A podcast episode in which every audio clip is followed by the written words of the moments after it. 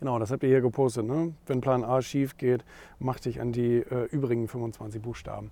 Und das ist auch so, hat natürlich gleich jemand geschrieben und das ist auch ein guter Hinweis. Hat jemand geschrieben, ja, aber Arnold Schwarzenegger sagt, äh, Plan B ist äh, nicht gut.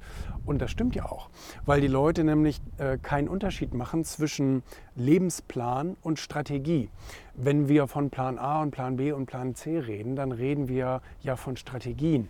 Also das bedeutet, ähm, wenn du mit der einen Strategie nicht zu deinem Ziel kommst, dann nimmst du halt die nächste Strategie. Und wenn die nicht funktioniert, nimmst du halt die nächste Strategie und so weiter und so fort. So wird es ja überall in äh, allen möglichen Unternehmen oder Lebensplanungen gemacht. So, ähm, natürlich sollst du dein Lebensziel nicht aufgeben. Das bleibt immer dasselbe. Das bleibt in Stein gemeißelt. Aber deinen Weg dahin, den zeichnest du sozusagen in den Sand. Weil sonst würdest du dich ähm, komplett verrückt machen.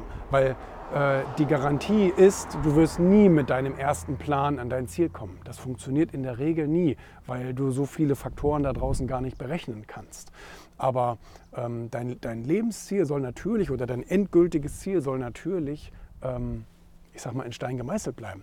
Aber du musst eben flexibel sein bei den Wegen, bei den Strategien. Weißt du, alle Wege führen nach Rom oder viele ähm, musst du halt flexibel bleiben und dann auch mal die anderen Buchstaben des Alphabets ausprobieren. Das ist nun mal leider so. Ne? Aber die Leute machen da keinen Unterschied. Das ist mir schon ganz, ganz oft ein, äh, aufgefallen, dass die Leute immer sagen, äh, Plan A ist Plan A, ist richtig.